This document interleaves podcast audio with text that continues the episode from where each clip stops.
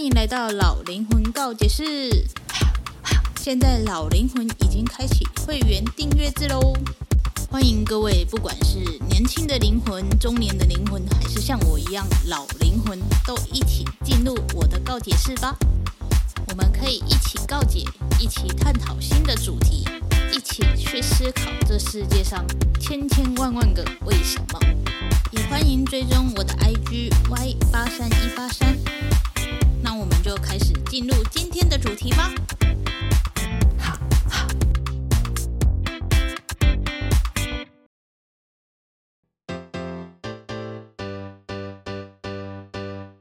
嗨，欢迎回到老灵魂告解室。今天呢，想要跟大家聊聊定目剧。不知道大家有没有听过定目剧这个东西？定目剧呢，它是从嗯，剧场表演所研发出来的，它不像是电影，哎，它有点像是那个电视剧的影集一样，只是它是在剧场里面。所谓的定目剧就是呃，每个礼拜，然后同一时间，或者是呃连续的很长的时间在那里做表演，在同一个地方做表演这样。然后我想要聊聊的定目剧，是因为我前阵子呢在看呃。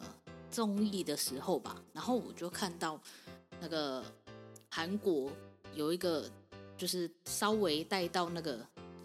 音乐剧的部分，因为我本身很喜欢音乐剧，就是我可以无止境的一直重复看《悲惨世界》的音乐剧，就知道我有多爱音乐剧了。Anyway 呢，反正我就看了一下，有人看就是在介绍这一个音乐剧叫《芭蕾》，芭蕾就是洗衣服、洗衣服的这个音乐剧，然后我就去查了。我就发现，哎，歌蛮好听的，因为它是音乐剧。音乐剧最主要能让你花钱进剧场看戏，就是那个音乐。所以，当他们放出来的音乐是好听的时候，你就会想要，哦，想要进去看一下这样。所以我看了很多他们那个音乐剧的音乐，然后我就想说，天哪，我一定要。去韩国看一次，这真的是我认真的，我就真的是想好说，下次去韩国玩，然后去首尔，我一定要看这个音乐剧。虽然说是韩国的音乐剧，然后我的韩文可能也没有好到那个程度，但是我就是想要去现场看一下。那可能会想说，诶，我去的时候有这么刚好就可以听到他们的音乐剧吗？所以这就是我想讲的定目剧的部分，因为它是定目剧，然后他已经演了十五年了。十五年的音乐剧，这跟白玉老会的那个四大歌剧完全是一样的状态，就是他已经在这个地方生根很久了，然后让人家不断的想要去看，不断想要去听，然后那个口碑是很好的，我就觉得哇，这真的是一个很成功的音乐剧，这样，所以我很想去看。那我就想要来聊聊，为什么台湾没有定目剧这个东西的嗯产生。首先呢，我觉得台湾的呃剧场文化并不是那么的呃发展的好，因为我就读这种剧场文化的姐妹系，就是艺术管理这件事情来看，我真的觉得呃，你就算毕业，你也很难继续从事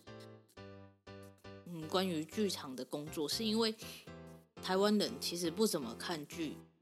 就是比起电影来讲，电影可能三四百块你就可以看的，可是一场剧，你如果想要呃很前面的去看那一些演员脸上的细节，或者是各种比较近一点的看，就跟演唱会一样嘛，你肯定要花比较多的钱，所以大部分的人不会想要进剧场看戏，他们可能连剧场是什么都没都不知道。这样有一次呢，我跟一个。大姐，然后去台南的一个糖厂，然后里面就有在表演那个打鼓的，我有点忘记了叫石什么的，反正就是打鼓的表演。然后它算是一种小剧场，但是呢，我发现大家的那个看剧的，嗯，那个叫什么习惯吗？还是文化啊？就是反正就是没有到那个水准。其实看起来很。对我来讲很那个，就是你在表演的时候，我们都知道看剧是不可以拍照的，不可以录影。可是有一些欧巴桑啊，有一些你知道，你知道那些老人家们就会觉得哦，keep 这里 hip 这里，要不然就是明明就是表演时间，然后他们会讲很大的话，很大声的话这样，然后我就觉得嗯，就是那个水准没有到，然后你，你就会知道为什么台湾的剧场文化会这么的，呃，没有在那个水准上，所以老人家会觉得，老人家甚至觉得看电影都很浪费钱的，怎么可能会让让他们花几千块的钱去看剧呢？这就是嗯，造成台湾现在还没有办法发展定目剧的原因，是因为第一，我们没有没有所谓的。场地，现在你可以看剧的场地全部都是国家的，台中歌剧院，然后台北的表演艺术厅什么，anyway 都是国家在呃经营的，所以国家不可能让你就是一整个礼拜或者是好几年都待在那个地方啊，因为其他人也要表演啊，你不可能说哦，因为你的票房好，所以我就让你一直待在这里，一直待待在这里，国家不可能这样做啊，所以。第一就是我们没有所谓的呃场地，在韩国呢，他们有一个地方叫是叫做大学路，然后那个地方全部都是剧场的呃表演场地跟一堆剧场演员，在那边你去到那边就可以感受到剧场的文化、剧场的气息这样。那在美国呢，有百老汇嘛，对不对？每个国家都会有一个部分的地方是属于剧场的。但是台湾没有，台湾的剧场文化就是还没有到这个地方，还没有发展到这个地步的时候，你要让一个剧团可以透过一个嗯剧本，然后让大家不断的就是嗯修就去看戏，这件事是有点难做到的。尽管有些剧是还不错的，像是我之前去看的那个，我只是个接替员，是这样讲吗？Anyway，反正就是那一部。音乐剧，我也觉得音乐很好听啊。我也是看了一些片段，我就觉得嗯，好像可以去看，我就去看了。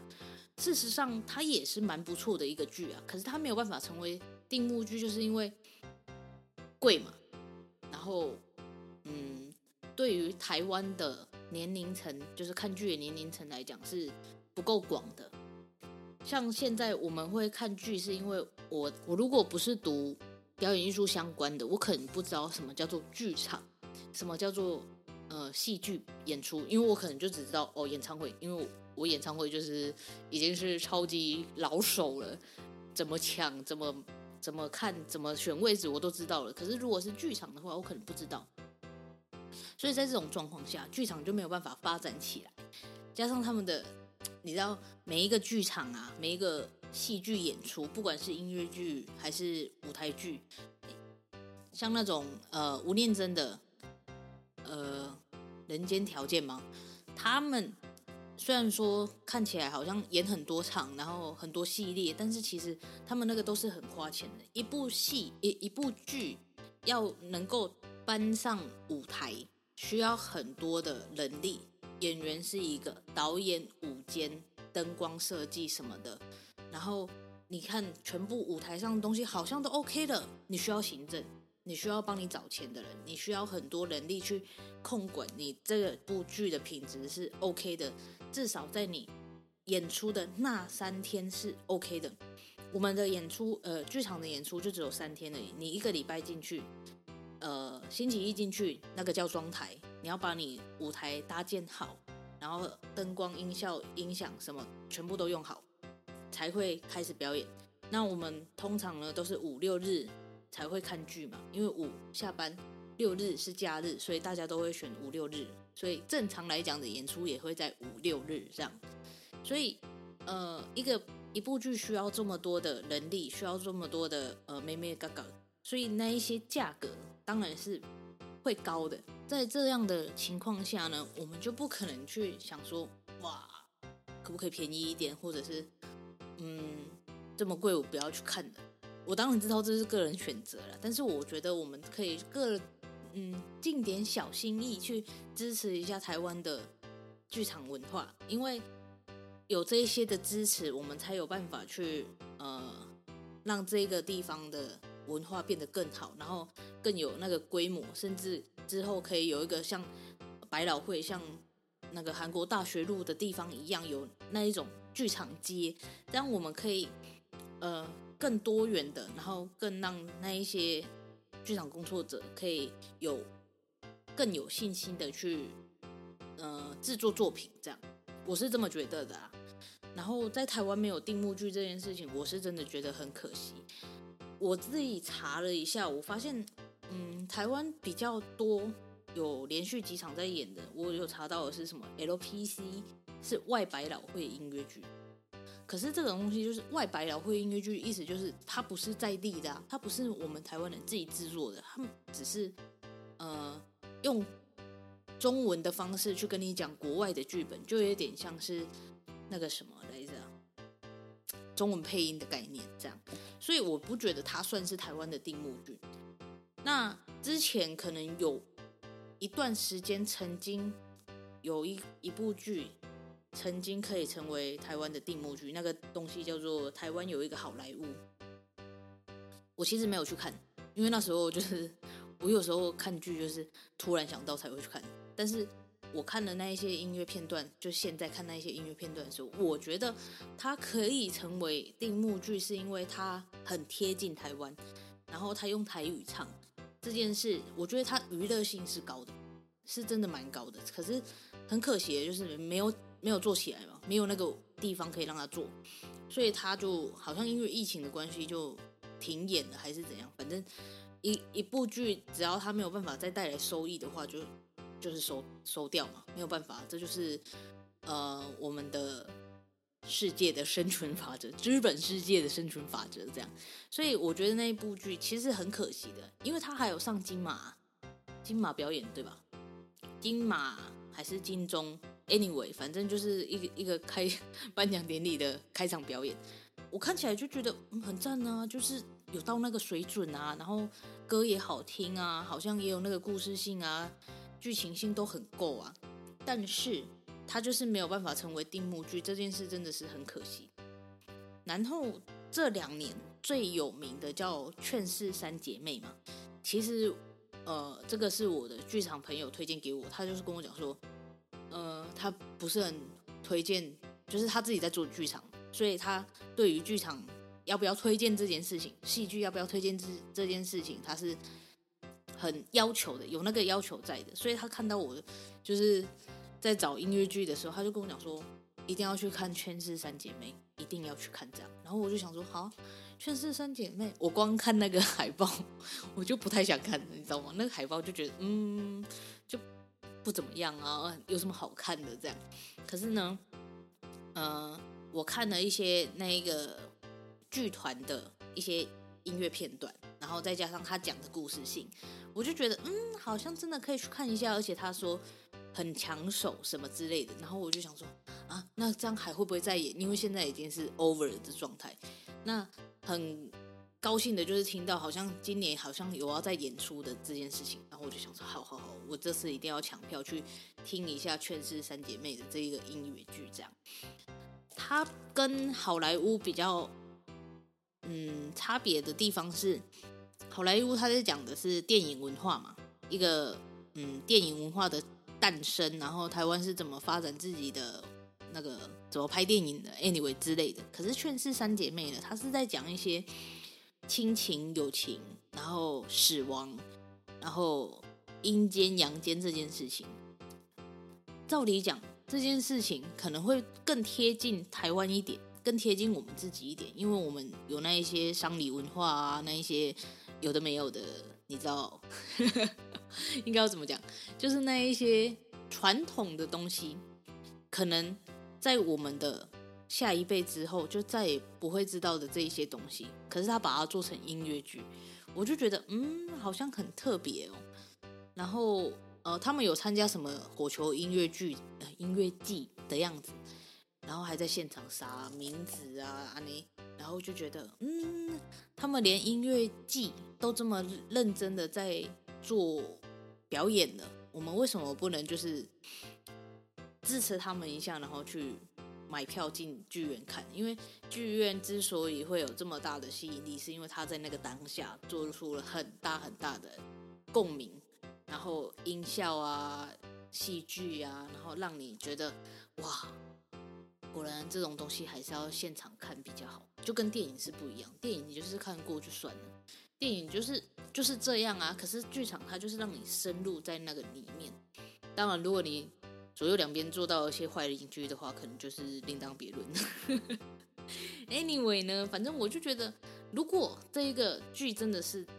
这么好评这么多的话，我们是不是可以想办法让它变成定目剧？虽然说定目剧这件事情在台湾目前是有点难达成，但是我觉得如果大家都愿意多花点钱去剧场支持那一些剧团的话，也许在未来五年、十年，我们可以把台湾就是有一个地方专门是在做剧场演出的，